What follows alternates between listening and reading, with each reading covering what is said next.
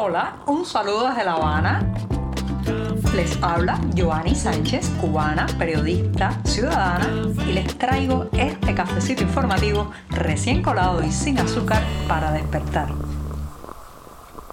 Jornada en mitad de la semana, un miércoles más que paso junto a ustedes a través de este podcast y de comentarles las noticias más importantes, en este caso las del 11 de enero de 2023, un día que ha amanecido nublado, pero todavía fresco aquí en la capital cubana, un día que merece un buen sorbito de café amargo, así que voy con este primer sorbito del día. Después de este buchito les digo que hubo un momento en que era un sueño, una utopía bastante peligrosa de soñar en esta isla poder comprar o vender una vivienda. Ya saben que durante décadas estuvo prohibida la compra-venta de casas y bueno, pues estaba eh, absolutamente penalizada cualquier operación de este tipo que la gente hiciera en el clandestinaje, en la ilegalidad o en la informalidad. En 2011, una de las flexibilizaciones que se hicieron a la economía de la isla para tratar pues de abrir ciertas prohibiciones absurdas que se habían mantenido por casi medio siglo fue justamente permitir la compra venta de viviendas y con eso pues se abrió a un mercado inmobiliario que ha tenido oscilaciones, momentos de mayor optimismo y otros muy pesimistas como el actual. Después de aquella apertura en 2011 parecía, parecía que todo el mundo quería vender o comprar su casa y ocurrió una redistribución de las ciudades eh, porque eh, gente, por ejemplo, de muy bajos recursos, pero que tenía una casa amplia, una casa grande que, eh, bueno, pues había sido fruto de una herencia familiar, incluso personas que se introdujeron hacía décadas en una vivienda de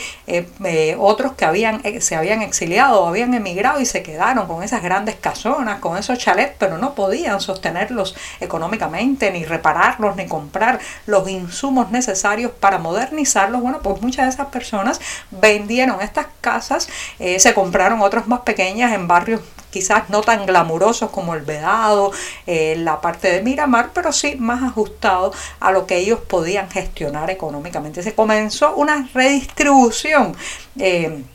de, eh, reitero, de todo el, eh, digamos, parte de eh, el, parque inmobiliario o la parte inmobiliaria del país, pero eso se ha frenado abruptamente por varias razones. En primer lugar, señoras y señores, por el éxodo. Ahora mismo el mercado inmobiliario cubano está colapsado de ofertas de ventas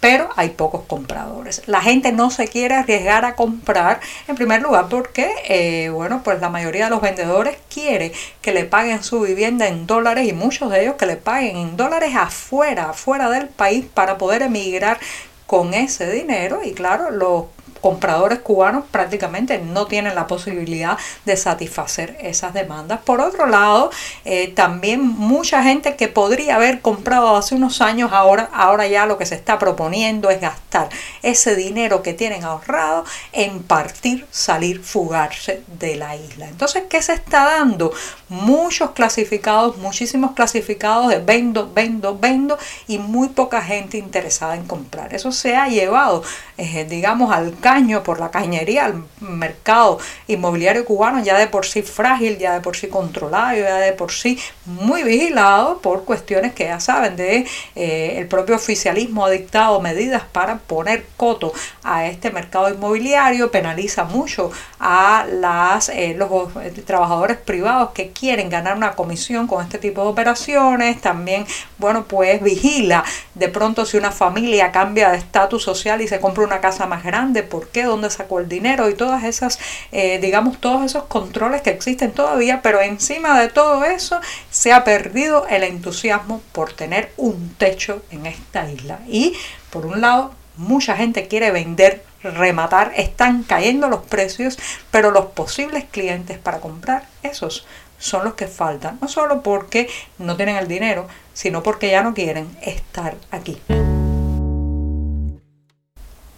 Ni siquiera la CEPAL, sí, esa misma, la Comisión Económica para América Latina y el Caribe, que tan indulgente es a la hora de analizar ciertos aspectos de la gestión económica en esta isla, con tanta tibieza que trata muchas veces a las autoridades cubanas en temas mercantiles, comerciales y de, digamos, gestión económica, ni siquiera la CEPAL, que muchas veces es más camarada que analítica en la situación económica cubana, bueno, pues ni siquiera la CEPAL logra esconder los desfavorables números de la economía eh, en esta isla. Por ejemplo, la balanza comercial cubana va de mal en peor y un informe elaborado por la Comisión Económica para América Latina y el Caribe correspondiente a los datos de 2022 así lo está diciendo. Hay un desbalance increíble entre ambas, eh, entre importaciones y exportaciones que claro, es absolutamente desfavorable a eh, lo que la isla exporta, a lo poco que producimos y que logramos colocar en el mercado internacional y sin embargo se van comiendo cada vez más los recursos nacionales, las importaciones imprescindibles porque claro, a menos productividad, a menos generación de productos básicos como son los alimentos, bueno, pues el país tiene que traer desde fuera lo que podría cosecharse en los campos cubanos. Este desbalance entre importaciones y exportaciones da una diferencia además de 8 mil millones de dólares. Así, así como escuchan, más de 8 mil millones de dólares es la diferencia entre lo que la isla exportó, que fue por un valor de cerca de 2 mil millones de dólares a lo largo de 2022, y lo que tuvo que importar, que superaron los más de 10 mil millones. Así como escuchan, mientras esto exista, mientras esto sea así, es muy poco probable hablar de desarrollo, hablar de recuperación, hablar de salida del atolladero económico en el que nos encontramos. La noticia tardó en saberse, pero está causando una honda indignación entre los residentes en la provincia de Santi Espíritus al centro de la isla. Se trata de dos estudiantes de preuniversitario que se encuentran hospitalizados tras caer parte de un muro, un muro que estaba en una céntrica calle de esa ciudad espirituana y los estudiantes estaban allí, bueno, pues para hacer de alguna manera de público, espectadores, haciendo bulto, como se dice en buen cubano, ante el paso de la llamada Caravana de la Libertad, que no es otra cosa que un remedo, una especie de obra teatral que se repite cada enero en esta isla para intentar reconstruir la llegada de Fidel Castro o al menos el paso de Fidel Castro por buena parte de la isla hasta llegar a La Habana el 8 de enero de 1959. Una payasada que consume recursos, consume tiempo y que obligan a los estudiantes de las escuelas a salir al paso de esta caravana para mostrar un falso entusiasmo que no existe. Bueno, pues estos estudiantes de preuniversitario estaban allí, un muro evidentemente en mal estado eh, o mal construido se desplomó y le ha causado heridas graves, al menos dos de ellos y uno de ellos eh, de bastante gravedad que incluso tiene vértebras fracturadas y se está evaluando si debe ser intervenido quirúrgicamente. Y uno se pregunta, eh, ¿los padres acaso no son consultados de a dónde llevan a sus hijos una vez que estos se quedan en las escuelas? En las escuelas hay algún tipo de protocolo para indagar en las familias si los niños y adolescentes pueden ser transportados a otro lugar, sacados de su horario docente, eh, apartados de los libros y convertidos en una especie de público de una obra teatral como es La Caravana de la Libertad. Esto cada vez que pasa un hecho así, además de lamentar la situación eh, de la infraestructura del país, que es catastrófica, uno se debe cuestionar también qué hacen, qué hacen con nuestros hijos cuando los dejamos en las escuelas.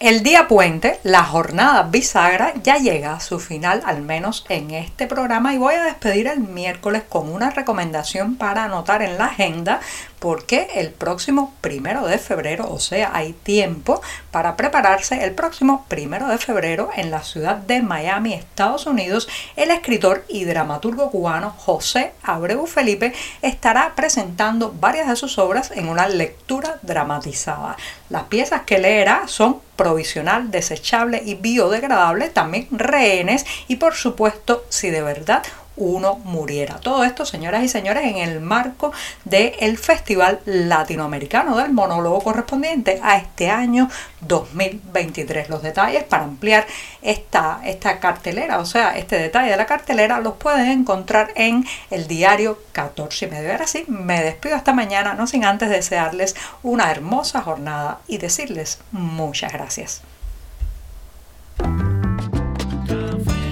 Por hoy es todo. Te espero mañana a la misma hora. Síguenos en 14medio.com. También estamos en Facebook, Twitter, Instagram y en tu WhatsApp. No olvides, claro está, compartir nuestro cafecito informativo con tus amigos.